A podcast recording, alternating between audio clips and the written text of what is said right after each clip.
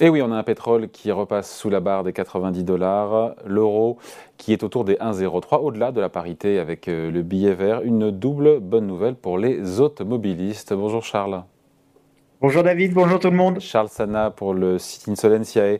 Voir ces deux paramètres, à la fois le Brent d'un côté, donc le pétrole, et puis l'échange évoluer ensemble dans le bon sens, euh, on ne peut que s'en réjouir. Ça peut potentiellement détendre un petit peu quand même les prix à la pompe. Alors on le sait bien que euh, la ristourne du gouvernement euh, a été réduite et le sera encore plus dans les prochaines semaines. C'est Noël avant l'heure, David. On va pouvoir rouler, on va pouvoir polluer, on va pouvoir faire le plein à pas trop cher. Non mais bah, sérieusement, sérieusement. Non, mais sérieusement, c'est une bonne nouvelle, c'est bien. Enfin, je veux dire, c'est euh, c'est toujours bon à prendre euh, pour euh, pour le panier de la ménagère et du ménageur. Euh, après, en termes macroéconomiques, pour être un petit peu plus sérieux, c'est bon pour l'inflation puisque ça va faire baisser un petit peu les prix de l'énergie. Or, l'inflation est vraiment poussée et tirée par la hausse des prix de l'énergie. Donc, si jamais on a des prix d'énergie qui baissent un petit peu, bah, c'est l'inflation qui va baisser un petit peu. Euh, c'est bon, évidemment, pour la balance commerciale euh, européenne, française, mais européenne de manière générale, puisque euh, on est en très très fort déficit à cause justement de, des prix de l'énergie, que ce soit nos importations de gaz ou de pétrole. Donc, macroéconomiquement, c'est bon. Euh, individuellement, c'est bon. Donc ça, on ne peut que se réjouir euh, à court terme, en tout cas, de euh, cette baisse des, du, prix, du prix du baril. Voilà, bon, ça ne changera pas fondamentalement la, donne non plus, mais c'est un peu plus de pouvoir d'achat potentiellement. Juste, qu'est-ce qui se passe là sur le pétrole qui a perdu quand même près de 10% En une semaine, on est à 87 dollars au moment où on se parle. Il y a toujours ces craintes de récession qui reprennent un petit peu le, le dessus aujourd'hui avec un peu aussi ce qui se passe en Chine. Hein? Alors, c'est surtout ça en fait, David. Bon, vous avez plusieurs raisons. Je vais, je vais toutes vous les citer euh, rapidement juste pour qu'on les ait en tête. D'abord, le pétrole était reparti un petit peu à la hausse avec euh, les tensions qui avaient augmenté, avec cette histoire du missile, euh, du missile russe, ukrainien qui était tombé sur la Pologne et ça. Donc, tension géopolitique, paroxystique. Donc, hop, là, tout de suite, les prix d'énergie poussent un petit peu. Et puis après, bah, on a une baisse des tensions. Donc, d'abord, on a eu une baisse des tensions avec avec l'Ukraine. On s'est dit bon l'Europe va pas s'embraser tout de suite et la Pologne va pas rentrer en guerre immédiatement puisque finalement ça serait plutôt un, missile euh, missile ukrainien tombé sur la Pologne. Euh, ça c'est le premier élément. Le deuxième élément c'est que vous avez euh, évidemment le spectre de manière générale d'un ralentissement de la croissance qui est lié aux augmentations des taux d'intérêt par par les banques centrales que ce soit la banque centrale américaine, la Fed ou la BCE évidemment. Vous avez également un assouplissement des relations entre l'Arabie Saoudite et les États-Unis qui préfigure certainement au niveau de l'OPEP une augmentation des quotas euh, qui serait euh, peut-être décidée euh, le mois prochain. Donc on a un certain nombre d'éléments qui rentrent en résonance et qui pèsent plutôt à la baisse sur les cours du marché pétrolier. Et enfin, on va terminer par le véritable, véritable sujet que vous avez évoqué, David, qui est effectivement la Chine.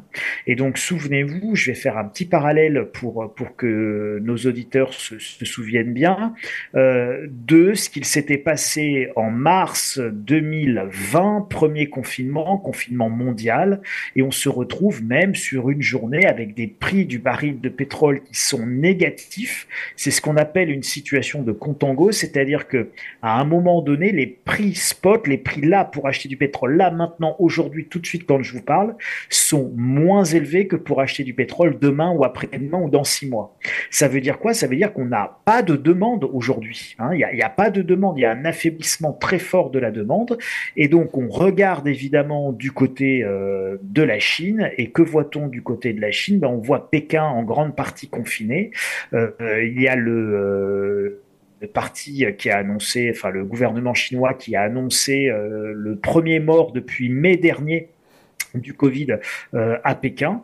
Donc, si vous voulez, il y a de très très grosses inquiétudes. Les Chinois continuent à construire des camps absolument gigantesques pour pouvoir isoler euh, isoler les malades, euh, et ils continuent a priori dans leur stratégie de zéro Covid, alors que encore il y a dix jours, on pensait qu'ils allaient commencer à assouplir un petit peu après les leur stratégie Covid, 0 Charles, les cas de Covid sont au plus haut depuis le début de la pandémie en Chine, donc ça fait craindre un nouveau tour de vis sanitaire ce qui pourrait potentiellement peser sur la consommation chinoise et donc sur le pétrole. Et là, je reboucle absolument, avec le sujet. Absolument. C'est exactement ça, David. Vous avez très très bien résumé euh, l'enchaînement. C'est exactement celui-là. Et donc, qui dit euh, Chine confinée, Chine qui arrête de produire, bon bah ça dit pénurie pour nous euh, quelques mois après. mais ça, ça, dit encore une fois complètement des chaînes de des chaînes logistiques complètement perturbées. donc ça, ça dit plein plein de choses macroéconomiquement. Je vous rappelle qu'on est dans une économie globalisée et intégrée. Ça veut dire que si on arrête des usines chinoises, on finit par arrêter aussi des usines euh, en Europe ou aux États-Unis, parce qu'on a besoin les uns des autres. Donc tout ça, ce sont des écosystèmes.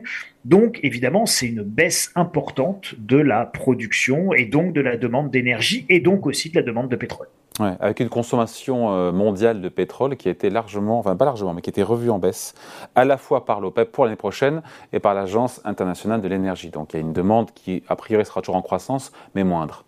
Absolument, 1 million, 1 million 600 000 barils jour euh, pour l'AIEA de mémoire contre 1 million 700 000 qui était prévu. Donc on parle d'une baisse de 100 000 barils euh, jour, et ce qui correspond à peu près également à la révision de l'OPEP avec 100 000 barils en moins euh, jour. donc on est, on est tout à fait en ligne dans les deux prévisions à deux pouillèmes près, ce sont les mmh. mêmes. Donc effectivement, on revoit plutôt à la baisse les, les prévisions de consommation de pétrole tout en sachant que en théorie, en théorie, avec la transition énergétique, on devrait euh, tendanciellement euh, se retrouver avec des consommations qui devraient cesser de croître, au moins cesser de croître, en données corrigées du comportement effectivement des pays asiatiques. Mais sur les pays occidentaux, va dire États-Unis, enfin Amérique du Nord et, euh, et, Europe, on est sur une normalement une diminution tendancielle de la consommation sur les dix ans qui viennent. Charles, un petit mot de cet embargo européen sur le pétrole russe qui doit entrer, euh, qui va entrer en vigueur le 5 décembre prochain. il est déjà anticipé euh, dans les cours. Qu'est-ce que ça peut changer? Et je reboucle aussi avec l'OPEP. Vous disiez peut-être rapprochement entre l'Arabie Saoudite et, les États-Unis, réchauffement, mais l'OPEP qui doit quand même limiter sa production. L'OPEP et ses alliés, hein, l'OPEP qui doit limiter sa production. Beaucoup disent, beaucoup d'experts disent qu'il n'y a pas de raison que le pétrole décroche plus que ça. Vous en pensez quoi? Euh, plus, moins, moins, plus, plus, plus égale zéro égale la tête à Toto. Donc, je pense que globalement, hop, hop, hop, ça va être un petit peu un petit tour de Bonto. Si je peux le résumer comme ça de manière assez rapide, David, euh, moins le pétrole russe, plus euh, le retour de l'Arabie Saoudite avec on calme l'affaire Khashoggi, machin. Et c'est fait exprès d'ailleurs. C'est pas un hasard si ça arrive maintenant. Les Américains vont très certainement lâcher du lest vis-à-vis de l'Arabie Saoudite pour permettre aux Européens de pas prendre encore plus de plein fouet la mise en place de l'embargo vis-à-vis du pétrole russe. Et je rappelle au passage, David, que contrairement à ce qu'on croit, euh, les, Russes gagnent plus d'argent en vendant leur pétrole au reste du monde qu'en vendant leur gaz euh, à, l'Union européenne. Donc la ressource pétrole russe est extrêmement significative et la production pétrole russe pour le monde est extrêmement significative également.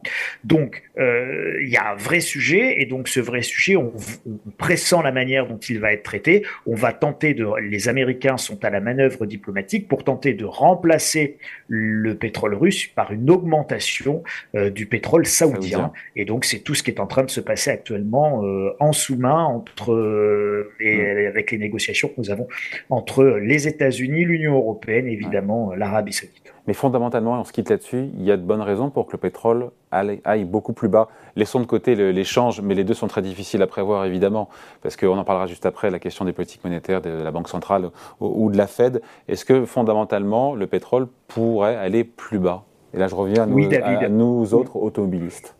Oui, David, il peut aller plus bas, euh, mais s'il va plus bas, ça sera un excès baissier sur un instant de panique qui se verra relativement peu longtemps à la pompe, du même type que celui qu'on avait vécu en mars 2020 suite au confinement. Il n'y a que si la Chine se referme complètement et s'éteint euh, parce que euh, l'épidémie flambe là-bas et qu'il continue dans la stratégie zéro Covid en confinant toute la Chine, bah, effectivement, on peut se retrouver avec peut-être pas des prix négatifs si le reste du monde continue à tourner, ce qui n'était pas le cas en mars 2020, mais en tout cas avec des prix qui pourraient partir extrêmement bas. On peut même revoir du 20, euh, 30 dollars le baril sur une fermeture de la Chine.